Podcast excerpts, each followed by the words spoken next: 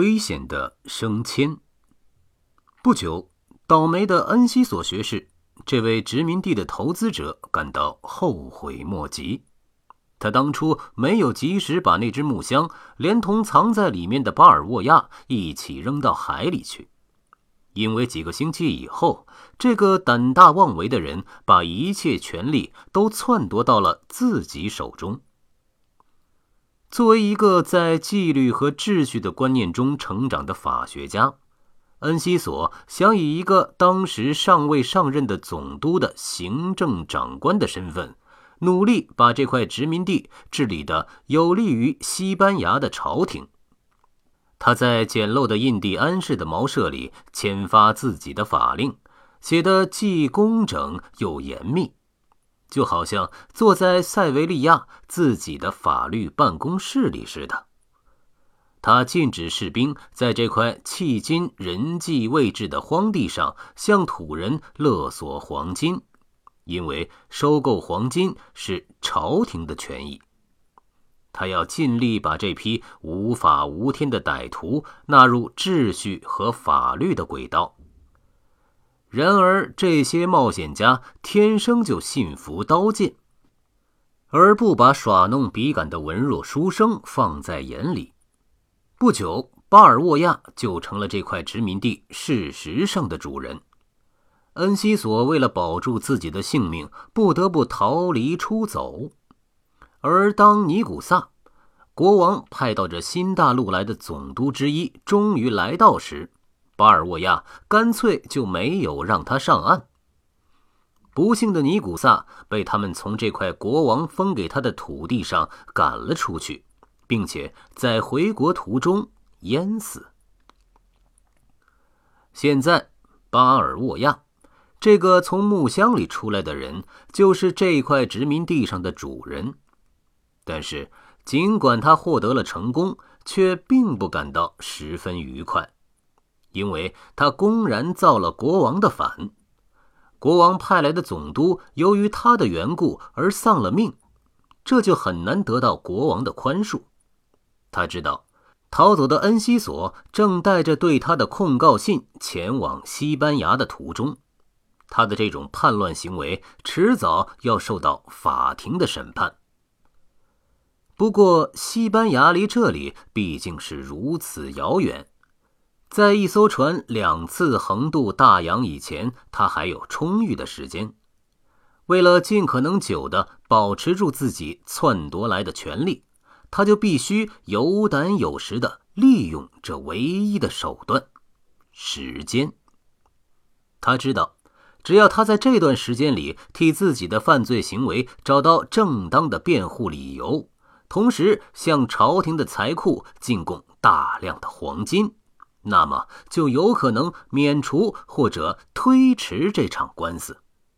也就是说，首先需要弄到黄金，因为黄金就意味着权力。于是，他和弗朗西斯科·皮萨罗一起大肆蹂躏和抢掠周围的土人。就在这些残忍的杀戮中，他终于交上了一次决定性的好运。有一次，他突然居心叵测地来到一个名叫卡雷塔的印第安人酋长家中，胡作非为。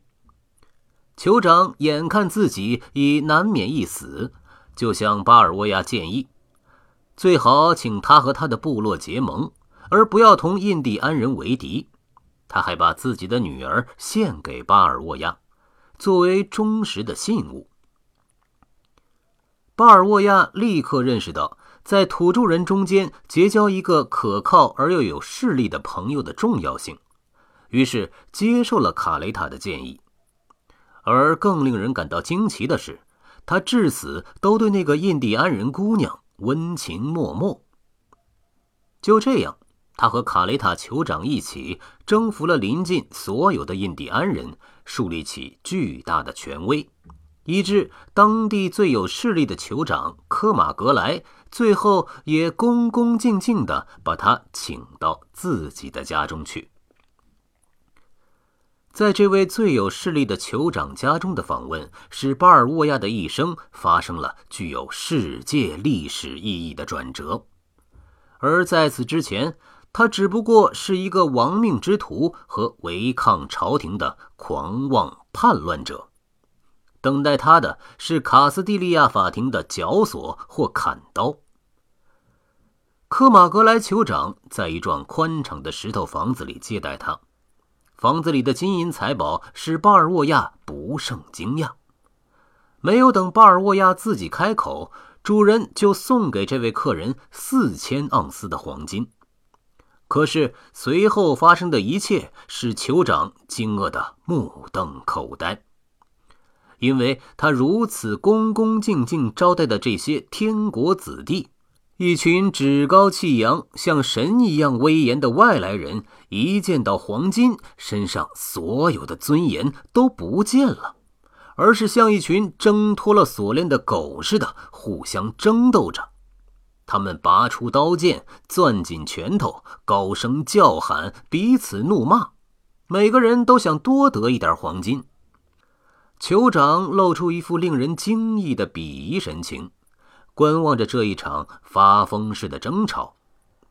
生活在天涯海角的每一个自然之子都会永远对这些文明人感到诧异。一小撮黄色的金属，在这些文明人看来，竟比他们的文明所取得的一切精神上和技术上的成就都还要有价值。最后。酋长终于走上前去，向他们进上一言。当议员将酋长的话翻译给这群西班牙人听的时候，他们脸上那种贪婪的神情简直让人可怕。科马格莱说：“你们为了这样一些没有用的东西互相争吵，为了这样一种普普通通的金属而玩命，招惹这么多的不愉快，实在让人觉得非常奇怪。”就在这些高山后面，有一片大海，所有流入那片大海的河流都含有黄金。那边住着一个民族，他们也和你们一样，乘坐这种带帆和带桨的船。他们的国王们吃喝的时候用的是精致的杯盘。你们到了那里，就可以弄到这种黄色的金属，要多少有多少。但是。到那里去是一条危险的路，因为那些酋长们肯定不会让你们通过。不过路程倒是只要几天就行。巴尔沃亚觉得这一席话正中他的下怀，他们多少年来梦寐以求的传说中的黄金之国的踪迹终于找到了。他的先行者们曾走遍天南地北，到处寻觅。而现在，这黄金之国离他只有几天的路程。如果酋长说的是真的话，同时也终于证实了另一个大洋的存在。哥伦布、卡伯特以及其他一切著名的伟大航海家都曾寻找过通往这个大洋的道路，但没有成功。因为找到了这个大洋，也就意味着发现了一条环绕地球的航道。谁第一个亲眼见到这新的海洋，并为自己的祖国去占领它，那么他的名字势必会流芳百世。巴尔沃亚认识到，为了赎清自己的全部罪过和赢得名垂千古的荣誉，他必须去干这件事。他要第一个横越过巴拿马地峡。到达这个通向印度的南海，并为西班牙朝廷去征服那新的黄金之国。此时此刻，就在科马格莱酋长的这幢房子里，决定了他的一生命运。从这一刻起，这个出来碰碰运气的冒险家的生活有了超越时间的崇高意义。